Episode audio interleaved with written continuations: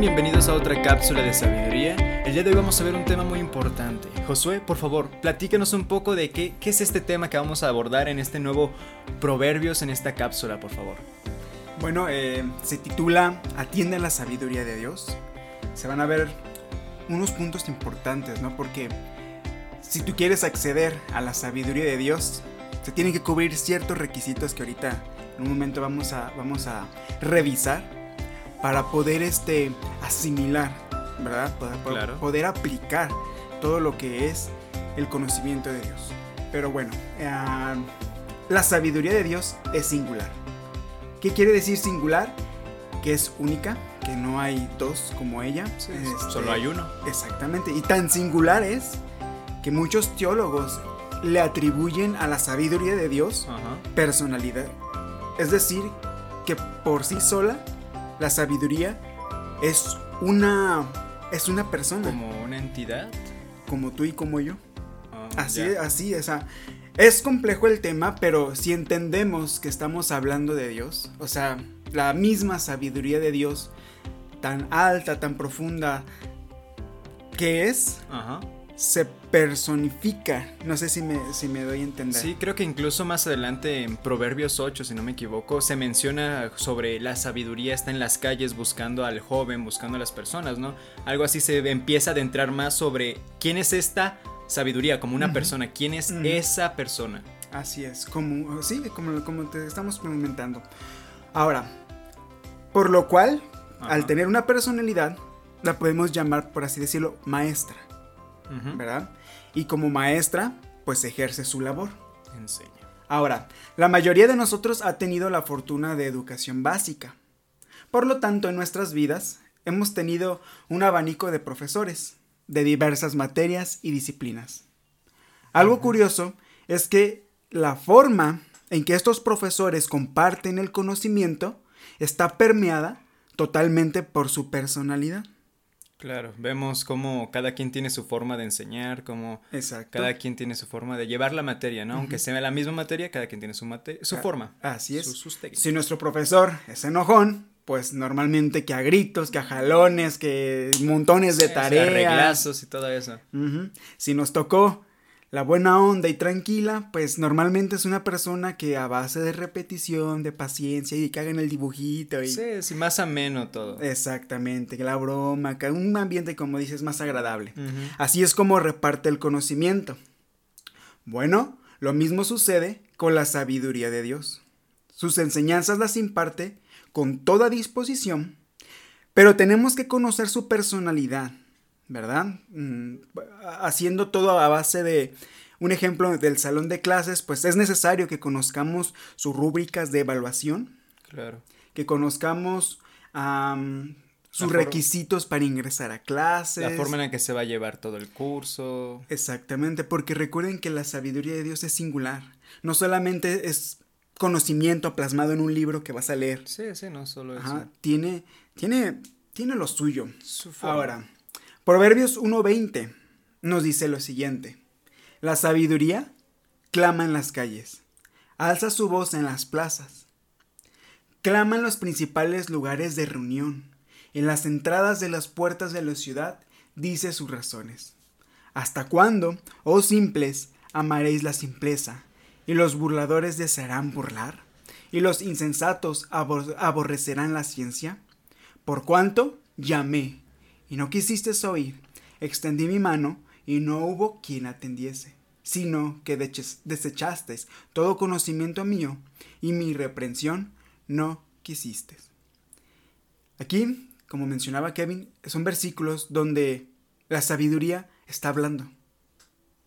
¿Verdad? La sabiduría toma toma personalidad, por así, toma, en este caso, Proverbios nos hace referencia a una mujer, una mujer que que, está repartiendo todo el conocimiento, ¿verdad? Con esa disposición. Ahora, lo primero que hemos de establecer es que la sabiduría está en completa disposición para enseñar sus materias. Ella quiere enseñar. Sí, está dispuesta a decírselo a todos, por eso nos menciona que está en las calles, en las plazas.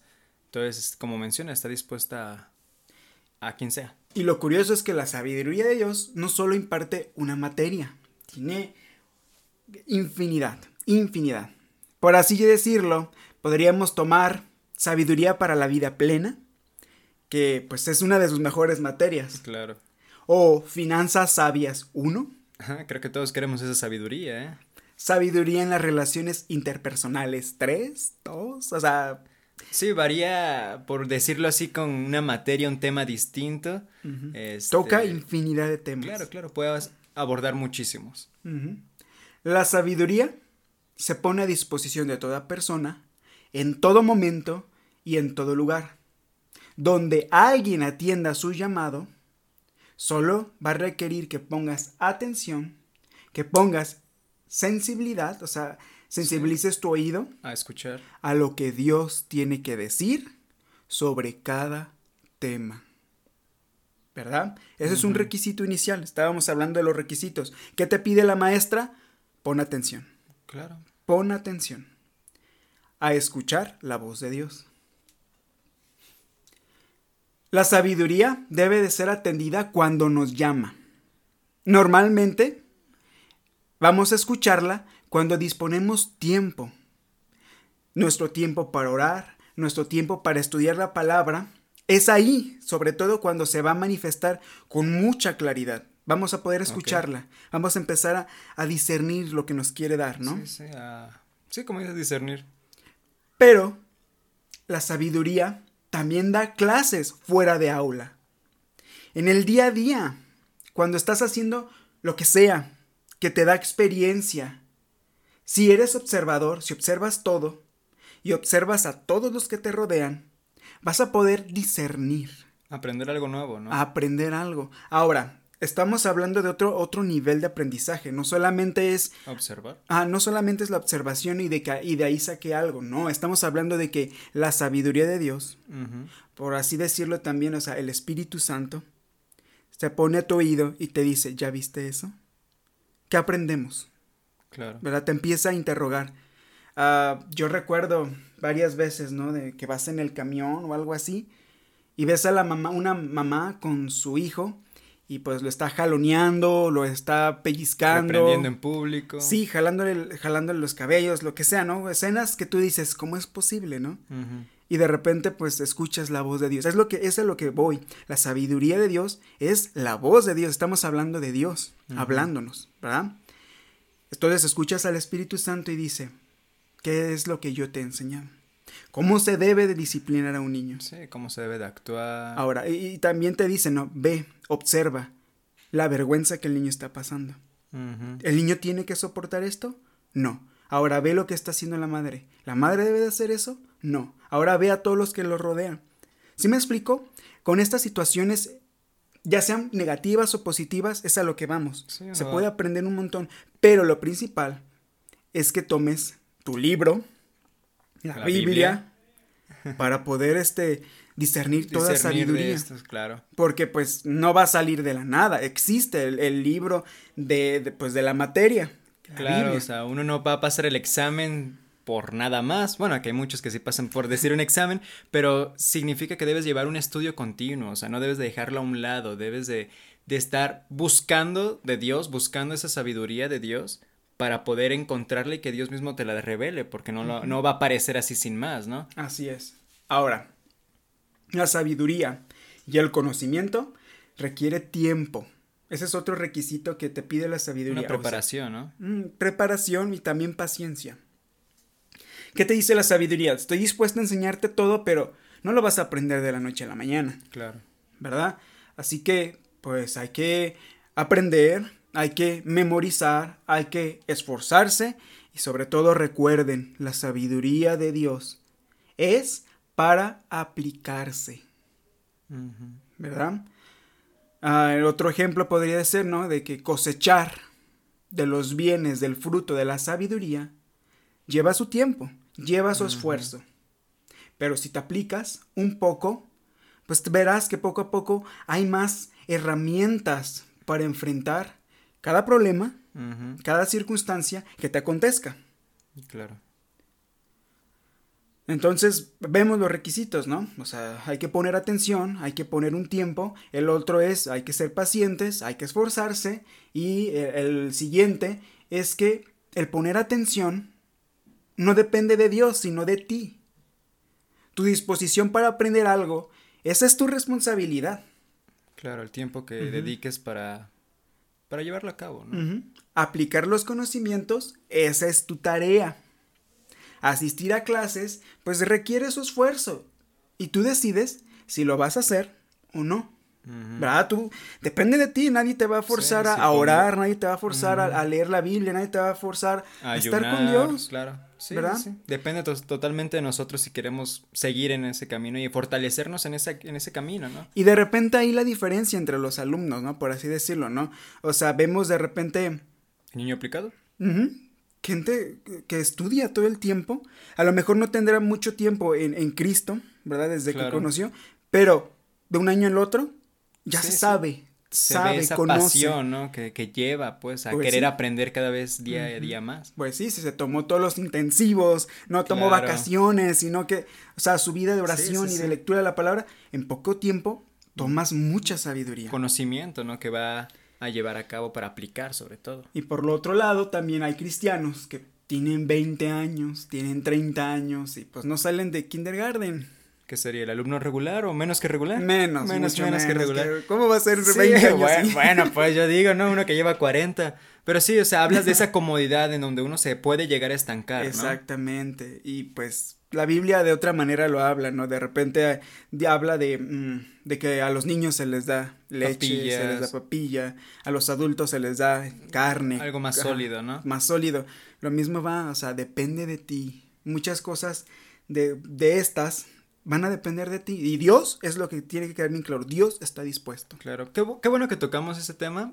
Pienso que igual que como lo dijimos, hay mucha comodidad en lo que uno dice, pues digamos 20 años en el cristianismo y pues está bien, o sea, recalcar que no está mal, o sea, que padre que, que estés llevando tu vida bien, que todo lo que hagas está bien, porque no, está, no es malo, pues no es malo que lleves una vida así, o sea, está bien, uno haces mal, proteges a tu prójimo, por así decirlo, no le, no le llevas o haces mal a alguien más, pero como dijimos, es una comodidad que en la Biblia nos marca como una barca, ¿no? Estamos bien, bien cubiertos en nuestra barca, cómodos, con todas las, este, con todas las comodidades que nos puede llevar aquello, pero hay que enfrentar la vida, hay que crecer más en esa tormenta, ¿no? Que Dios nos habla y dice, pues ven, camina conmigo, ¿no? Ten la confianza que te va a llevar, que te va, que vas a estar conmigo y vamos a avanzar, vamos a ir aprendiendo, ¿no? Salir del área de confort, ¿no? Sí, el área de confort. Ahora, quiero hacer un paréntesis para, para que todos tomemos conciencia de lo siguiente todos aquellos que estamos empezando a, o que ya tienen tiempo, ¿no? De seguir a Cristo, ¿verdad? En lo que se conoce como el cristianismo, tienen que saber que este estilo de vida nos llama a la sabiduría y al conocimiento. Y es algo que no muchos, muchos se dan cuenta en un principio. El cristianismo demanda de ti estudio, demanda de ti que crezcas en tu conocimiento. Tiempo. ¿verdad? Eh, y es lo increíble. Estamos en... Ah, no quiero llamarlo religión porque sabemos que, el cristianismo no es una religión.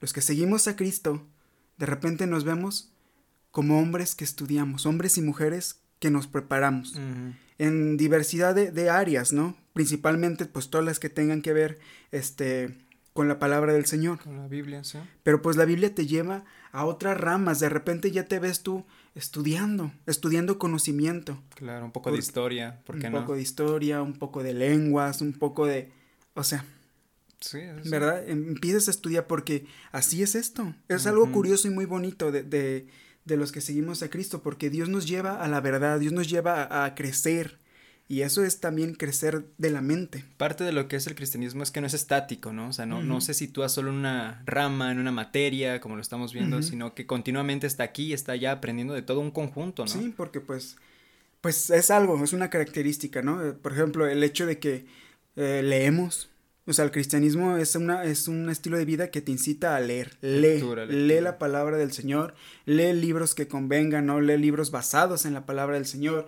Y en general, incita a la lectura. Sí, aprender. ¿Verdad? E, e incita a las artes, ¿no? A la poesía, al canto, a la danza.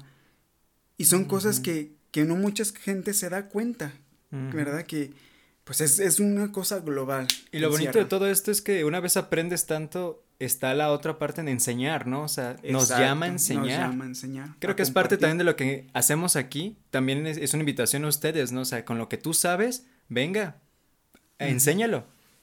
Sí, así es. Sí, sí, el estudiante se vuelve maestro. Así. Y pues regresando al tema, uh, viene algo serio. Mm, la sabiduría de Dios es absoluta. No hay segundas opiniones, no tiene atajos, no admite opinión y siempre establece una verdad inmutable. ¿Qué quiero decir con esto? Cuando te pones a los pies del Maestro Supremo, aquel que lo hizo todo y lo sabe todo, lo que vas a escuchar de su boca es verdad absoluta. Si él dice, esto se debe hacer así, porque así es, puedes intentar comprobarlo, ¿no? Puedes intentar eh, comprobar cada lección, verificar si es verdad, pero pues te voy adelantando, siempre vas a llegar a la conclusión. Spoiler, bot. Que lo que Dios en su sabiduría estableció es absoluto y es correcto. Sí, pues es que es Dios, ¿no? Ahora, este es el punto donde muchos se, topan con problemas, ¿no? Con problemas de fundamento, con estas clases, con estas materias que imparte la sabiduría. Es cuando de repente el joven dice, no estoy de acuerdo con usted, profesor, ¿no? Sí, Lo vemos, como que está diciendo esto no me, no, no, no me concuerda. Ajá. Porque la sabiduría, que nos trae conocimiento de lo alto, hace que todo saber terrenal quede aplastado.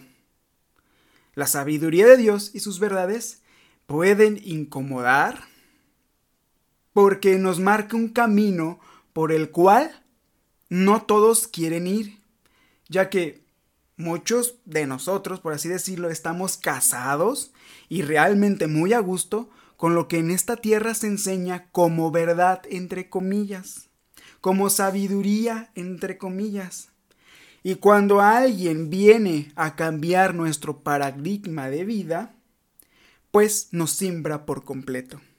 Claro. Sí, pues que la misma sabiduría nos va diciendo qué es bueno y qué es malo, ¿no? Que, debemos de actuar, cómo debemos de actuar, qué debemos de hacer, qué no debemos de hacer. Y muchas de ellas es, ya, ya choca, ¿no? Cuando dices, híjole, aprendí que no debo de hacer esto, pero híjole, está muy, me gusta mucho hacerlo, practicarlo, me gusta, o pensabas otras cosas, ¿no? También diferentes a estas.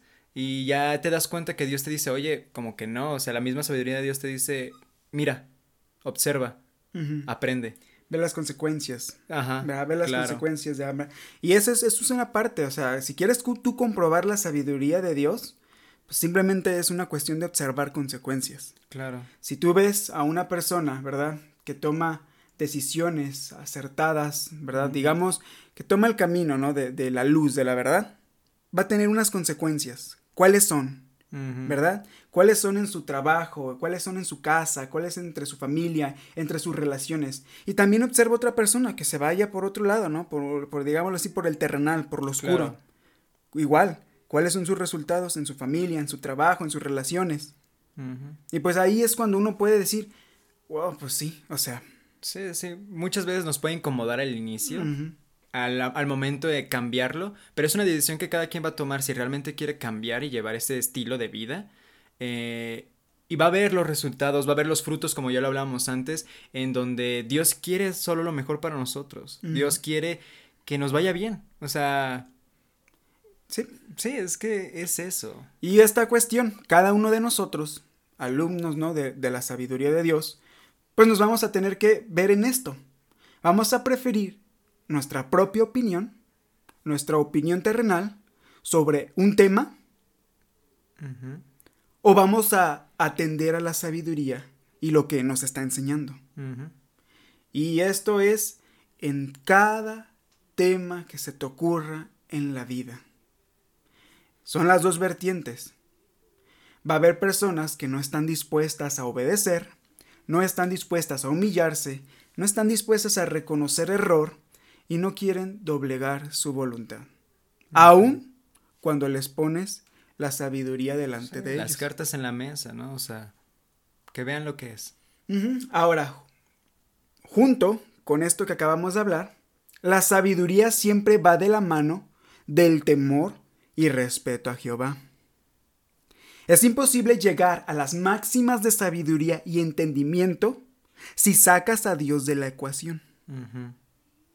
La sabiduría requiere, como hemos dicho, ser aplicada. La sabiduría requiere obediencia a la instrucción de Dios. Alguien docto en un tema, pero que no aplica su conocimiento, no puede ser llamado sabio. ¿Verdad? Punto importante entonces.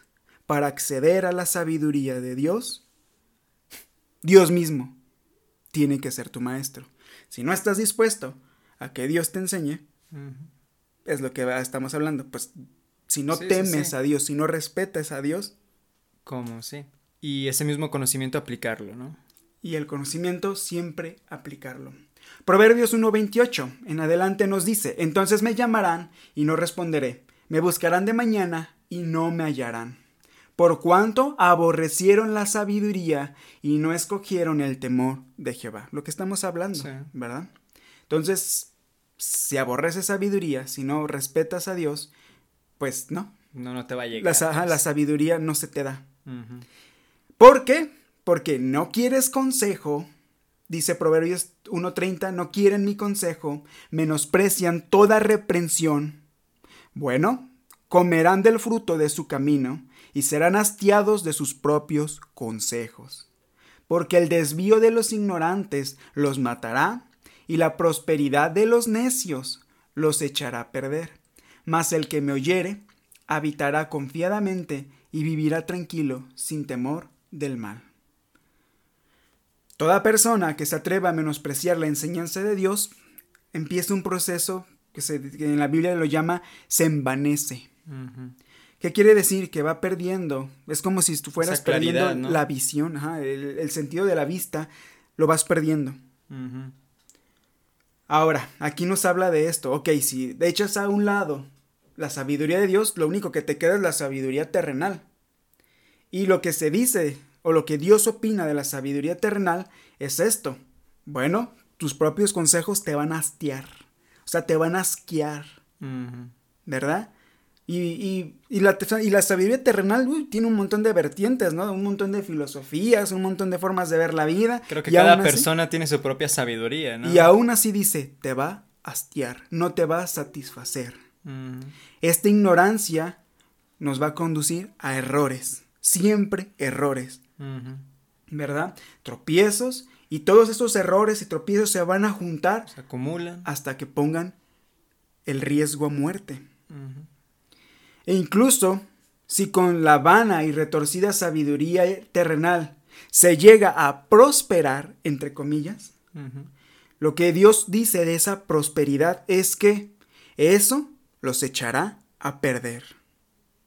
¿Sí? Todo ese éxito, todo ese, no sé, lo que llama el mundo éxito, ¿qué será? Riqueza, pues, mujeres, fama.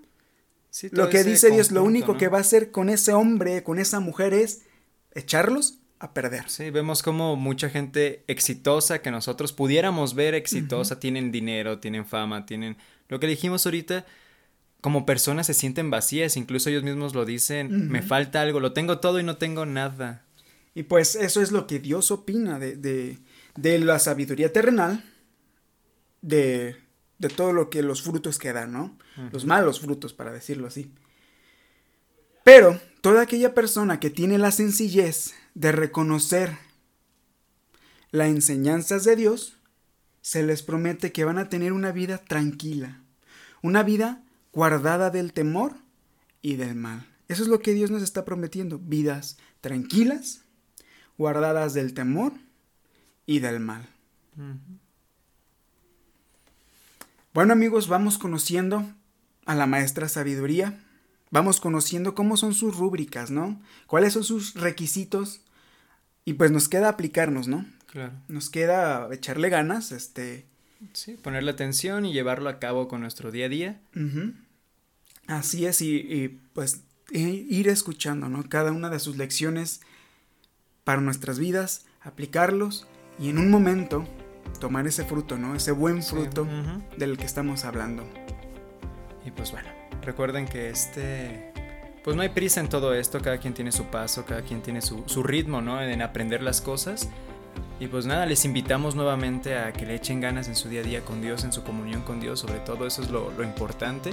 Los invitamos nuevamente a escuchar otra cápsula. Yo sé que esta cápsula duró más de lo que duraron las demás y aún así la resumimos bastante. Hay muchísimo de qué hablar en esto de que es la sabiduría y proverbios.